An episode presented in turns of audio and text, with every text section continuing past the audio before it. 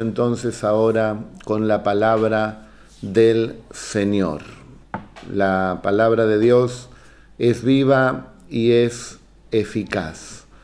Estaremos hablando entonces acerca de estos cinco puntos, los requerimientos que estamos teniendo en estos días, como les he mencionado. Ya vamos a compartirlos uno por uno. Antes le quería dar un verso bíblico que se encuentra allí en Primera de Reyes, en el capítulo 19 y verso 7, una situación del profeta Elías que estaba medio triste, acongojado, abatido, desilusionado. Él venía de tener una, una gran victoria, había derrotado a los falsos profetas de Baal, había demostrado que él tenía al verdadero Dios haciendo caer fuego del cielo. Usted sabe muy bien la historia, si no la puede leer allí en el libro de los, de los reyes. Y me imagino que Elías, cuando reprende allí al pueblo y al rey, bueno, ¿por qué claudican entre dos caminos? ¿Por qué no deciden seguir aún en uno de esos caminos. Si Baal es Dios, bueno, síganlo. Y si Jehová es Dios, bueno, sigan a Jehová. Pero no anden claudicando en esa disyuntiva de aquí para allá. Y en un momento dice, bueno, el que haga caer fuego del cielo, ese tiene al verdadero Dios. Y así ocurrió, él oró y demostró que Jehová o Yahvé, como a usted más le guste mencionarlo, es el verdadero Dios. Me imagino Elías que se habrá sentido muy bien, él que amaba al pueblo, pensó, bueno, ahora el rey Acab se va a arrepentir, la reina Jezabel también, porque les he demostrado que, que Jehová es Dios. Ellos han visto cómo ha caído el fuego y Dios me ha respaldado. Muchas veces nosotros, cuando el Señor nos usa o cuando tenemos éxitos aquí en la vida, pensamos que muchas personas o todos se van a, contentar y quizás van a cambiar esa mala opinión que podían tener de cada uno de nosotros, así como la tenían de Elías.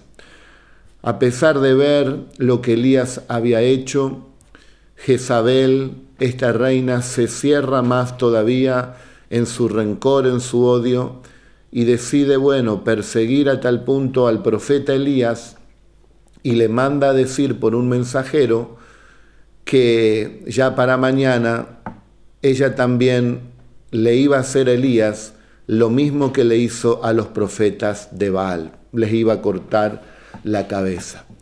Esto produce también en Elías, yo no sé si él tuvo un temor con respecto a perder la vida, lo más probable que sí, a veces puede venir ese temor, pero también eh, eso pudo entrar en su debilidad de, de tener una expectativa de que iba a haber un cambio favorable, sin embargo hubo un endurecimiento fuerte de persecución precisamente hacia él. Entonces como que estaba desilusionado, abatido, deprimido. Una cosa fue trayendo la otra al punto que en un momento él mismo dice, le pide a Dios que, que le quite la vida, está allí en 19.4, basta ya, oh Jehová, quítame la vida, pues no soy yo mejor que mis padres.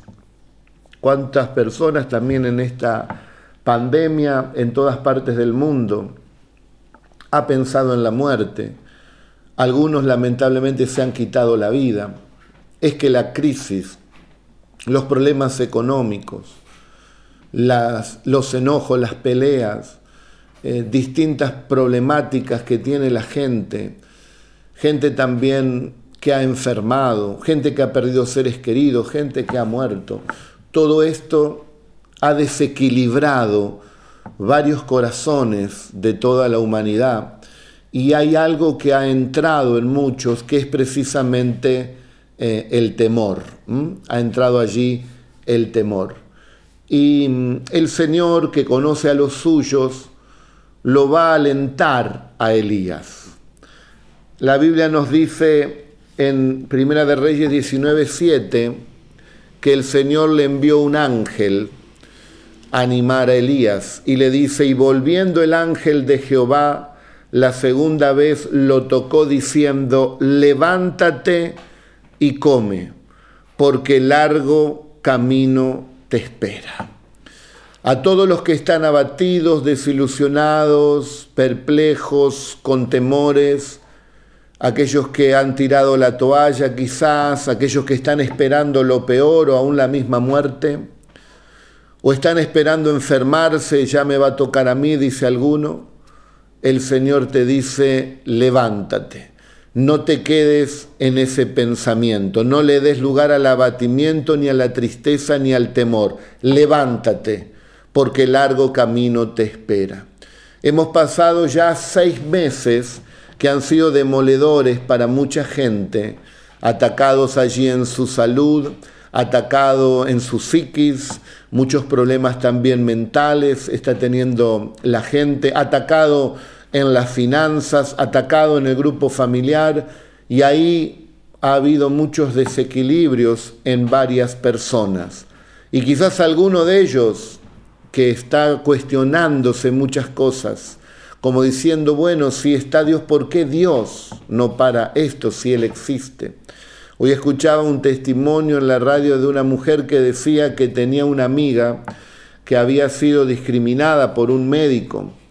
Eh, el médico la vio que era una mujer muy sencilla, entonces la trató mal y le dice, bueno, usted que cree en Dios, por se enojó porque creía en Dios, usted que cree en Dios, le dice, ¿por qué está enferma? Y bueno, la mujer bajó la cabeza y se fue. Después de 15 días tuvo que volver. Esta hermana nuestra había orado y cuando vuelve eh, no estaba el médico en el consultorio. Entonces le dice, no, lo que pasa que el médico enfermó. Y cuando ella se iba, salía de, de, esa clínica, se lo encuentra justamente en la puerta porque ingresaba el médico quizás a llevar algún o hacer algún trámite y tosiendo el médico le dice, señora, le pido perdón, porque yo le dije a usted, usted que cree en Dios, ¿por qué está enferma? Como despreciando su fe. Pero a mí también me ha pasado, yo siendo médico, también me enfermé. Así que bueno, este médico también aprendió a no cuestionar a Dios. Pero cuánta gente, ¿por qué esto y por qué lo otro y por qué aquello? Y está quizás bajando allí sus defensas espirituales y naturales, el Señor te dice, levántate, porque largo camino te espera. Yo, Señor, que te he servido, que he hecho esto, lo otro, ¿quién se acuerde de mí, Señor? Levántate, largo camino te espera. Elías había hecho un servicio extraordinario y tuvo persecución y, y fue maltratado y no fue valorado y quizás hiciste cosas muy lindas y nadie te ha dicho gracias, nadie te ha valorado ni alentado. El Señor te ve.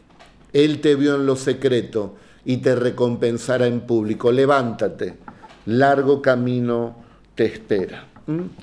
Eh, ¿Cómo nos vamos a preparar entonces para los otros seis meses que nos quedan? Ya ha comenzado julio, nos quedan seis meses más del 2020. Y según los vientos del mundo, los pronósticos no son muy buenos para las naciones, donde también está nuestra querida patria Argentina. Si lo miramos con los ojos humanos, verdaderamente no hay mucha esperanza. Pero nosotros los hijos de Dios tenemos una esperanza que no es terrenal tenemos una esperanza que nunca muere.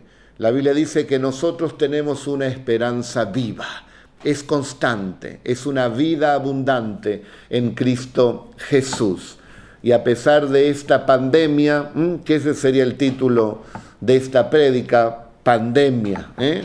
vamos a hablar de los cinco requisitos que tenemos que cumplir en estos días lo estamos aplicando en lo natural. Todos nos están diciendo, bueno, el primer requisito, bueno, tiene que tener barbijo, usted tiene que salir con barbijo. En otros países le llaman tapaboca. ¿eh? Ustedes tienen que salir con ese tapaboca, con ese barbijo. Vamos a llevarlo al mundo espiritual para tener también nosotros una preparación para los seis meses que vienen. Lógicamente vamos a cuidar nuestro cuerpo cumpliendo estos requisitos o requerimientos que nos están haciendo. Pero vamos a llevarlo al plano entonces espiritual. ¿Qué nos está queriendo decir Dios, no? Que nos tapemos allí precisamente la boca. Vamos a ver qué dice el libro de Eclesiastés en el capítulo 5 y en el verso 6. Dios nos está hablando ahora de nuestra boca. Recuerde que de la abundancia de nuestro corazón hablará la boca. Eclesiastés 5.6 dice, no dejes que tu boca te haga pecar, ni digas delante del ángel que fue ignorancia, porque harás que Dios se enoje a causa de tu voz y que destruya la obra de tus manos. ¿Cuánta gente se está autodestruyendo porque no puede dominar sus palabras, no ha rendido su corazón al Señor y su lengua difícilmente la puede domar. Y la escritura nos dice que no dejes que tu boca te haga pecar, ni digas delante del ángel que fue ignorancia, porque harás que Dios se enoje a causa de tu voz y que destruya la obra de tus manos. Si nosotros, hermanos, criticamos, si nosotros, hermanos, murmuramos, si nosotros nos quejamos, vamos a producir ese enojo de nuestro Dios. Y se destruirá ese plan, esa planificación, eh, ese emprendimiento. No será próspero, será estéril. Hay situaciones que vienen a nuestra vida por el mundo. Hay otras situaciones que vienen, bueno, por, por el diablo, vamos a echarle la culpa al diablo. Pero hay otras situaciones que vienen por nuestra propia boca, porque no llevamos el tapaboca, el barbijo espiritual.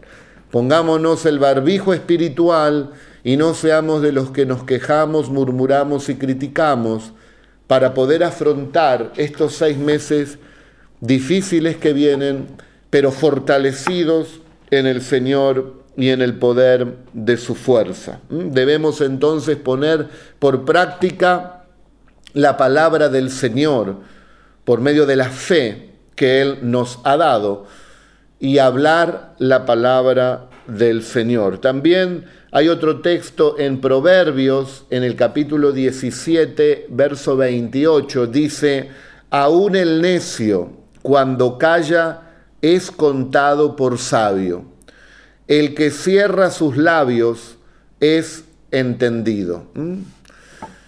Algunos dicen por allí, no digas todo lo que piensas, piensa todo lo que dices.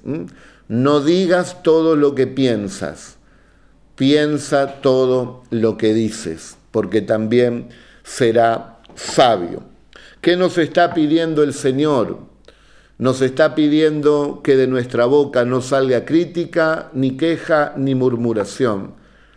Dice la Biblia, entonces nos preguntamos, ¿qué es lo que está buscando Dios? ¿Sabe lo que está buscando Dios? Dios está buscando verdaderos adoradores en medio de esta pandemia que le adoren en espíritu y en verdad. Si tú quieres ver la mano poderosa de Dios en estos días, tendrás que aprender a alabar a Dios, agradecer a Dios, a seguir sirviendo a Dios, como si nada hubiese pasado, aún en medio de la prueba. Tendrás que adorar y bendecir al Señor. Ay, pastor, pero eso es muy difícil. Cristo no nos dijo que este camino iba a ser fácil. Es un camino estrecho y angosto. No es fácil, pero es glorioso para aquellos que se animen. Así que venga lo que venga, vamos a seguir adelante.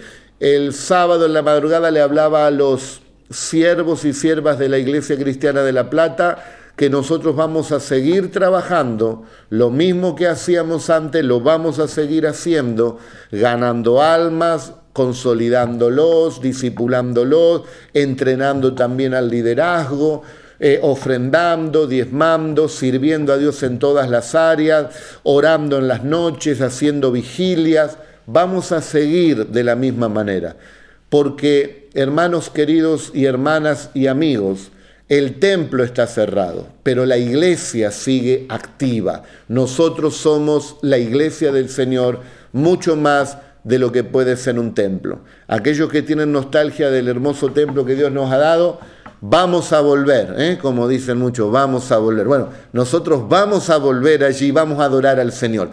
Pero quiero decirte que hasta que llegue ese día, podemos estar activos, ungidos, sirviendo a nuestro Dios y llenos de gozo, ¿eh? dejando la nostalgia de lado y llenándonos de gozo. Y cuando estemos nuevamente en el templo, será como algo extra, ¿eh? como la frutilla del postre, ¿eh? como un regalo extra que el Señor también nos dará en este tiempo. Si lo miramos de esa manera, serán más fáciles estos seis meses que vienen, fortaleciéndonos en el Señor. Quizás el mes que viene podamos aquí dos meses, tres, solo el Señor lo sabe. Pero el Señor está con nosotros ahora, hermanos y hermanas. Así que no nos bajoniemos como Elías. Levántate, porque largo camino te espera. Y Dios está esperando que le alabe el pueblo. Mm, tiene la boca para alabar, un tapaboca para la murmuración, para la crítica, eh, para la queja. Tapaboca nos ponemos pero para alabar al Señor y buscarle en espíritu y en verdad, como dice aquí el Salmo 50, 23, dice, el que sacrifica alabanza me honrará. Y realmente en los momentos difíciles no es fácil alabar a Dios. ¿eh? Voy a decir una frase que le sirvió a un hermano y que recibió un milagro. Prueba con la alabanza. ¿eh? Prueba con la alabanza. Cuando nada funciona, prueba con la alabanza. Me acuerdo de un libro que se titulaba así. Y alaba al Señor. ¿Se acuerdan ustedes de Pablo y Silas? Azotados por predicar la palabra de Dios, guiados por el Espíritu Santo a predicar en esas ciudades. Y allí recibieron persecución, fueron encarcelados y azotados. Pero ¿qué hicieron en medio de esa prueba? Ellos no se quejaron, no murmuraron, no criticaron a Dios, al Espíritu Santo que lo había mandado. Ellos saben lo que hicieron, alabaron al Señor. Y se produjo un terremoto espiritual y ocurrieron grandes milagros. El carcelero se convirtió, fue salvado él y toda su casa se bautizó. Hubo un terremoto que abrió las puertas de la cárcel. Esa prueba que ha venido a tu vida no es para muerte, no es para destruirte, es para pesar tu corazón, a ver si sigues de la misma manera adorando y glorificando al Señor. Bueno, ya has llorado, ya te has cargado, ya te has preocupado. Ahora respira hondo y glorifica al Señor como Pablo y Silas y verás ese terremoto espiritual y Dios te dará también la victoria. El que sacrifica, porque nos cuesta a veces, el que sacrifica alabanza, me honrará. Y al que ordenare su camino, le enseñaré la salud de Dios. Qué tremendo. Si en estos tiempos, hermanos, alabamos al Señor y, y, andamos en los caminos de Dios, dice el Señor, nos enseñará la salud de Dios. Y creo que esta palabra es una palabra de salud, ¿eh? de bendición, porque la palabra de Dios es medicina para nuestro cuerpo y refrigerio para nuestros huesos. Segundo, mantengamos la distancia. ¿eh? Viste que te dicen constantemente, bueno, y lo estamos haciendo. Vamos a llevarlo al plano espiritual. En un momento el Señor le marcó la distancia allí a Pedro. ¿eh? Pedro en Mateo 16, 23 dice que el Señor, bueno, le estaba explicando el sacrificio que él iba a padecer por causa nuestra. Pedro se le acerca y le dice, pero volviéndose dijo a Pedro, quítate de delante de mí, Satanás, me eres tropiezo porque no pones la mira en las cosas de Dios, sino en la de los hombres. Quítate de mi camino, Pedro. ¿eh? le dice el Señor, de delante de mí, quítate delante de mí, aléjate un poco, mantén la distancia, porque Pedro le estaba diciendo, no vayas a la cruz, de ninguna manera esto te acontezca. Para eso vine, Pedro, para eso he nacido, para eso me ha mandado Dios. Vos no estás hablando, vos estás siendo inspirado por el demonio, apártate de mí, le dice. Mantuvo allí la distancia. Tenemos que aprender, hermanos, que en estos tiempos hay gente que el enemigo la usa para clavarnos dardos, ¿eh? para que con sus palabras hieran. Nosotros estamos con la guardia baja porque es un hermano, una hermana, un pariente, un vecino, un amigo, y estamos ahí y de repente, ¡boom! Bueno, la Biblia dice que por sus frutos los conocerán. Entonces, mantengamos la distancia, prediquemos de Cristo, eh, busquemos que las almas se salven, pero ¿qué comunión hay? Tiene la luz con las tinieblas. Vos que decís, no, yo voy a ser más amoroso que Dios, ¿eh? y te metes allí y después terminás herido, terminás cargado, con dolores de cabeza, bajo presión. Mantengamos también la distancia y sepamos discernir en este tiempo de aquellas personas que son usadas para herir nuestras vidas, que le hemos hablado una mil veces, no quieren cambiar, y bueno, el Señor nos pide también que tengamos sabiduría. O si se crea un problema, no te enredes en medio de esos problemas y sé sabio, ¿eh? sé sabio y mantente a distancia. No te involucres en situaciones eh, de contiendas, de peleas, eh, de cosas de política, muchas veces hay de puntos de vista, donde eso te carga y no es eh, que edifica, que bendice y que trae espiritualidad a tu vida. En Efesios 4:27 dice que no le des lugar al diablo.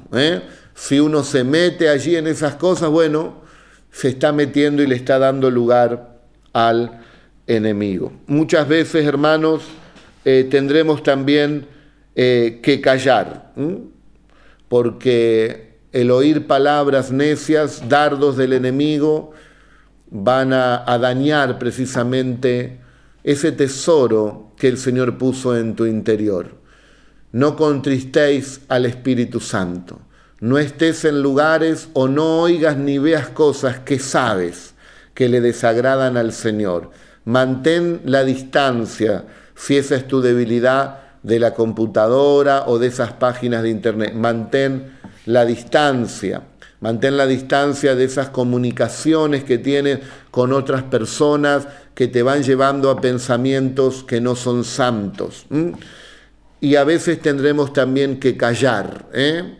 Pareceríamos que somos tontos, que no podemos opinar, pero aún el Señor Jesucristo cayó. Y la Biblia nos dice, como hemos leído, que aún el necio cuando calle es sabio. Miren lo que le pasa al Señor. Los principales sacerdotes y los ancianos y todo el concilio buscaban falso testimonio contra Jesús para entregarle a la muerte y no lo hallaron. Aunque muchos testigos falsos se presentaban, pero el fin, al fin vinieron dos testigos falsos que dijeron, este dijo, puede derribar el templo de Dios y en tres días reedificarlo. Y levantándose el sumo sacerdote le dijo, no respondes nada, que testifican estos contra ti, mas Jesús callaba. ¿Mm? ¿Cuántas veces nosotros, hermanos, reaccionamos o queremos arreglar cosas que la gente en la profundidad de su corazón ya no quiere cambiar? Orar por ellos, que Dios los toque, pero ¿cuántas veces se pierde el tiempo? En persona una y mil veces que no quieren cambiar y que encima son enemigos quizás de la causa de Cristo o, se vuelven enemigos tuyos. Dice que el Señor callaba y no pronunciaba palabra, hasta que el sumo sacerdote le dijo, te conjuro por el Dios viviente que nos digas si eres tú el Cristo, el Hijo de Dios. Bueno, Jesús ahora tenía que responder porque había una autoridad también conforme a la ley judía, era el sumo sacerdote. Jesús le dijo, tú lo has dicho, que soy el Hijo de Dios. Pero además les digo que desde ahora verán al Hijo del Hombre sentado a la diestra del poder de Dios, viniendo en las nubes del cielo. Entonces el sumo sacerdote rasgó sus vestiduras diciendo, habla blasfemado, ¿qué más necesidad tenemos de testigos? He aquí ahora mismo habéis oído su blasfemia. ¿Qué os parece? Y respondiendo ellos dijeron, es reo de muerte. Entonces le escupieron en el rostro y le dieron de puñetazos y otros le abofeteaban. Se dan cuenta que cuando la gente no quiere arrepentirse, cuando la gente está allí con su rencor, con su odio cerrado, como dice el dicho, no gastes pólvora en Chimango, cuando hay millones de personas que están esperando una palabra de parte de Dios para convertirse. Como siempre decimos en estos días, ustedes dicen que faltan cuatro meses, pero alcen los ojos y miren que los campos ya están blancos para la siega. Que nos dé discernimiento el Señor para ver esos corazones hambrientos y no perder el tiempo en sanguijuelas que nos quitan la fuerza que necesitamos para predicarle el Evangelio a tanta gente que va a creer en este tiempo. Ore por estas otras personas, pero sea sabio, marque la distancia. Tercero, dicen que nos tenemos que lavar constantemente las manos con agua y con jabón. Pero el Señor dice que nos lavemos constantemente nuestro corazón porque bienaventurados serán los de limpio corazón, y estos verán a Dios. Por lo tanto, hermanos, tomemos la palabra que nos habla el apóstol San Juan en su primer carta en el capítulo 4 y en el verso 18, que en el amor no hay temor, sino que el perfecto amor echa fuera el temor. ¿Cuántos corazones se han ensuciado en estos días con el temor? Y aún cristianos, sé que le han dado lugar al temor y no brilla Cristo, brilla el temor, pero Dios nos limpia en esta hora de todo temor por medio de su amor, porque el temor lleva en sí castigo, de donde el que teme no ha sido perfeccionado en el amor. Por lo tanto, en estos seis meses que vienen, estemos limpios, sin darle lugar al temor. Eh, dejémonos limpiar, hoy participamos de la cena del Señor. Esa sangre nos ha limpiado, purifica y limpia más que jabón de lavadores, nos dice la Escritura. El Señor es el que nos limpia cada día. Pedro le dijo, no me lave los pies. Si yo no te lavo los pies, no tienes arte y parte conmigo, Pedro. No, entonces lávame toda la cabeza y el cuerpo. No hace falta, ustedes ya están limpios por mi palabra. Entonces lávame los pies, y claro, los pies que representan el caminar por este mundo, nos vamos a ir ensuciando con algunas cosas, pero el Señor nos va limpiando.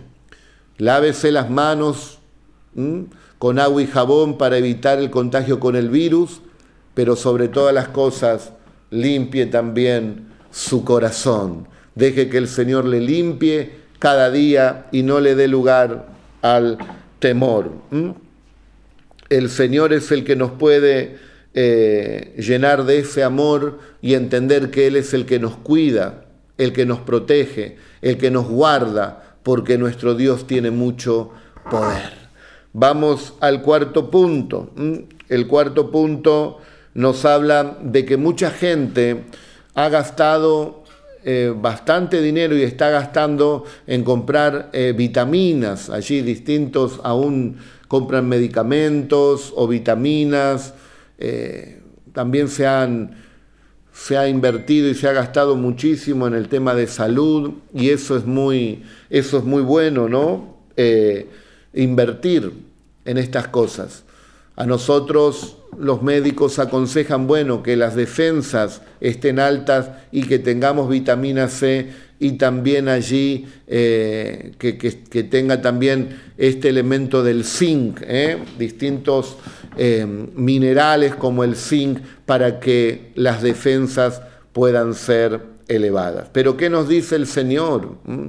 ¿Cómo podemos fortalecer el cuerpo? Tener las defensas altas. Bueno, tomemos el consejo de los médicos, pero vamos a la fortaleza que necesitamos en el espíritu. La Biblia nos dice en Efesios 6:10, por lo demás, hermanos míos, fortalezcanse en el Señor y en el poder de su fuerza. Esa fuerza espiritual será más importante que lo que podemos tener con la vitamina C. ¿Por qué? Porque nuestro ánimo será fortalecido Hay mucha gente que se deprime, hay mucha gente que pierde el buen ánimo y, también sus defensas bajan cuando se llena de temor. Pero si estamos fortalecidos en el, amor de Dios, fortalecidos en la fe, en el espíritu, entonces hermano podremos también combatir todo aquello que quiera atentar contra nuestro cuerpo. Miren la importancia de tener buen ánimo. Miren la importancia. Proverbio 18, 18, 14. El ánimo del hombre soportará su enfermedad. ¿Se da cuenta? Que tenemos que estar siempre gozosos, siempre contentos, orando sin cesar, dando gracias en todo, porque tendremos buen ánimo y el buen ánimo soportará la enfermedad siga tomando vitamina C que le va a hacer bien al cuerpo, también eh, distintos nutrientes que puedan tener eh, este mineral de zinc, siga, siga tomándolo, gloria a Dios, pero no descuide lo espiritual, porque el ánimo va a depender de tener fortaleza precisamente espiritual. Mire lo que dice el profeta Jeremías, fueron halladas tus palabras en la palabra de Dios vamos a encontrar la fortaleza espiritual. Fueron halladas tus palabras y yo las comí, y tu palabra me fue por gozo y por alegría de mi corazón, porque tu nombre se invocó sobre mí, oh Jehová Dios de los ejércitos. La palabra del Señor, hermanos, es la que tenemos que comer. Por lo tanto, le doy gracias al Señor por el rebaño de la ICLP que está gordito, que está con buena lana, ¿eh? porque hay alimento en la casa del Señor. Seguiremos alimentando el rebaño y se vienen más reuniones. En la vigilia del, del sábado nuevamente tendremos Zoom, pero se va a agrandar para todos los que están en los grupos de oración. La vamos a agrandar ahora para todos Así que aquellos que no están agrupados, empiénsense a agrupar también, que vamos a tener reuniones como las venimos haciendo con Zoom, con toda la iglesia. También le damos la bienvenida a hermanas y hermanos que se están acoplando a la iglesia y ya los hermanos los están agrupando en sus grupos ¿eh? personales y ya después los pasaremos a los grupos de oración y también a los grupos de discipulado. Pero manténgase fortalecido en el Señor, recibiendo el alimento de la palabra de Dios. Y quinto, que hasta, bueno, no sé, hasta en todo momento podemos decir, a la mañana, a la tarde a la noche, esta frase, quédate en casa. Quédate en casa. Bueno, la palabra del Señor también tiene mucho que decir con respecto a quédate en casa. Nosotros, queridos hermanos y hermanas, somos la casa de Dios y a la vez Dios es nuestra casa. Todos aquellos que son parte del cuerpo de Cristo, no solamente los visitantes, los simpatizantes, los que van mirando de lejos al Señor, los que dicen qué lindo la prédica, que no, no, no de agruparnos, como vengo diciendo, que seamos parte del cuerpo de Cristo. Quédate en casa, quédate en la casa de Dios. No te salgas, no te apartes, no mires de lejos la casa de Dios. Sé un miembro activo del cuerpo de Cristo. Nosotros pertenecemos a la iglesia local, la ICLP, Iglesia Cristiana de La Plata. Los que quieran venir serán bienvenidos y serán partes del cuerpo. No te conformes solamente con vernos o escucharnos eh, por Facebook o YouTube o por Instagram o por donde llegue este video. Sé parte. Le estoy hablando a las personas de esta ciudad. Le estoy hablando a las personas de otra provincia, de otras naciones. Si ustedes no están agrupados en el cuerpo de Cristo, hay un riesgo ahí. Es como ahora, no te quedas en tu casa, vas al supermercado, vas a la plaza, vas a ver un pariente y hay riesgo. Si no te quedas en casa, si no estás agrupado en la casa de Dios, si no sos parte del cuerpo de Cristo, donde hay un pastor que te guía, que te nutre, donde hay un montón de hermanos, siervos y siervas que trabajamos en conjunto, que nos vamos conociendo y vamos sirviendo junto al Señor, entonces estamos fuera de la casa. Y acá nos están diciendo quédate en casa.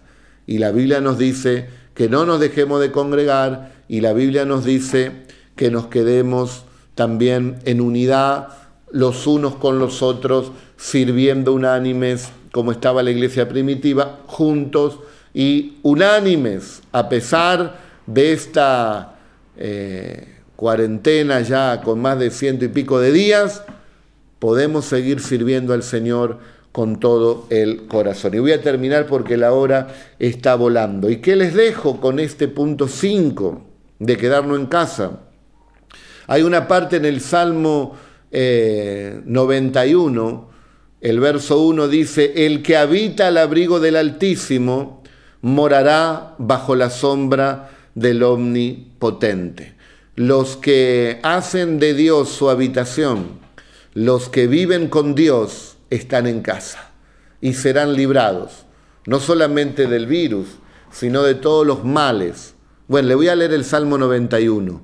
Usted que se va a agrupar a la iglesia del Señor, usted que ya es parte de la iglesia del Señor, cuando escuches quédate en casa, Salmo 91 dice así, el que habita al abrigo del Altísimo morará bajo la sombra del Omnipotente. Diré yo a Jehová, esperanza mía y castillo mío, mi Dios, en quien confiaré.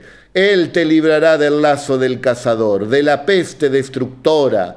Con sus plumas te cubrirá y debajo de sus alas estarás seguro. Escudo y adarga es su verdad no temerás el terror nocturno, ni saeta que huele de día, ni pestilencia que ande en oscuridad, ni mortandad que en medio del día destruya. Caerán a tu lado mil y diez mil a tu diestra, mas a ti no llegará. Ciertamente con tus ojos mirarás y verás la recompensa de los impíos. Porque has puesto al Señor, que es mi esperanza, al Altísimo, por tu habitación. Dios es tu casa, Dios es tu habitación, porque hiciste esto, no te sobrevendrá mal, ni plaga tocará tu morada, pues a sus ángeles mandará acerca de ti, que te guarden en todos tus caminos, en las manos te llevarán, para que tu pie no tropiece en piedra. Sobre el león y el áspid pisarás, hollarás el cachorro del león y al dragón. Por cuanto en mí, dice el Señor, ha puesto su amor, yo también lo libraré. Le pondré en alto por cuanto ha conocido mi nombre. Me invocará y yo le responderé. Con él estaré yo en la angustia. Lo libraré y le glorificaré. Lo saciaré de larga vida y le mostraré mi salvación. Mire la importancia de estar, de quedarnos en casa, de pertenecer a la iglesia del Señor. Se levanta en el nombre de Jesús la iglesia de Cristo, representando también como comenzamos hoy. Levántate, Elías, porque largo camino te espera. Dios está levantando a su iglesia, la está levantando, la está preparando porque pronto la levantará del todo y se la llevará a las mansiones celestiales. Pero el Señor la está levantando a la ICLP y a tantas congregaciones para que la puedan ver y puedan acudir y agruparse, queridos hermanos y hermanas, y amigos que son nuevitos en el santo nombre de Jesús. Vamos a orar por estos cinco puntos. Primero, el barbijo. Padre, guárdanos, Señor, de criticar, de chismosear, de murmurar y de quejarnos. Que nuestra boca, más que nada en este tiempo y en todo tiempo, sea para bendecir y sea, Señor, para alabarte para glorificar y exaltar, Señor, tu santo y poderoso nombre. Señor, también danos discernimiento para mantener la distancia de personas, Señor, que nos desean el mal, que nos hieren, que nos quieren perturbar. Danos de tu discernimiento y de tu sabiduría. Oramos y los bendecimos, Señor, pero no queremos perder el tiempo que tú nos das queremos usarlo para ser de bendición a otros.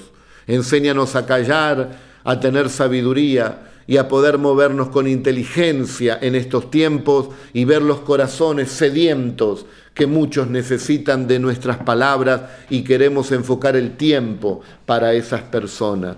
También, Señor, eh, de lavarnos eh, las manos nos están diciendo constantemente con agua y jabón, pero lávanos tú, Señor, cada día nuestro corazón, un corazón limpio, un corazón recto, tú no desecharás, Señor. Danos ese corazón conforme a ti. Límpianos, como decía David, de nuestra maldad. Limpia nuestro corazón. Sí, Señor amado, que nos preocupemos por, un, por tener un corazón limpio y que tengamos cada día la vitamina C espiritual, Señor, llena de zinc espiritual que es tu palabra, Señor, en la cual nos podemos fortalecer, que es medicina, Padre, para nuestro cuerpo, que es refrigerio para nuestros huesos, que nos levanta el ánimo, que nos llena de vida, Señor, y tenemos las defensas espirituales y corporales altas las cuales también será una gran defensa, porque si el Señor no vela, en vano vela la guardia. Si velan sin el Señor, nosotros velamos contigo, Señor amado, y nos encomendamos en tu mano. Y quinto, queremos quedarnos en casa, en la casa de mi Dios Tú eres mi habitación, tú eres mi casa, Señor. Hemos hecho de ti nuestra casa. Ahí vivimos y ahí nos movemos. Y tendremos todas estas bendiciones que nos has dado a través del Salmo 91 y todas las que tú tienes preparadas. Bendigo a mi hermano, bendigo a mi hermana. Levántate. Largo camino te espera, iglesia. El virus, la pandemia la crisis a Dios no lo detiene y a la iglesia ungida de Jesucristo tampoco lo detiene. Así que sigamos haciendo lo que sabemos hacer, querida iglesia, y vayamos para adelante hoy más que nunca, porque hay hambre y sed de Dios. Hay gente enferma y a nosotros se nos ha dado el medicamento, el remedio. El remedio es Jesús. Dios les bendiga. Adelante, hermanos. Bendiciones.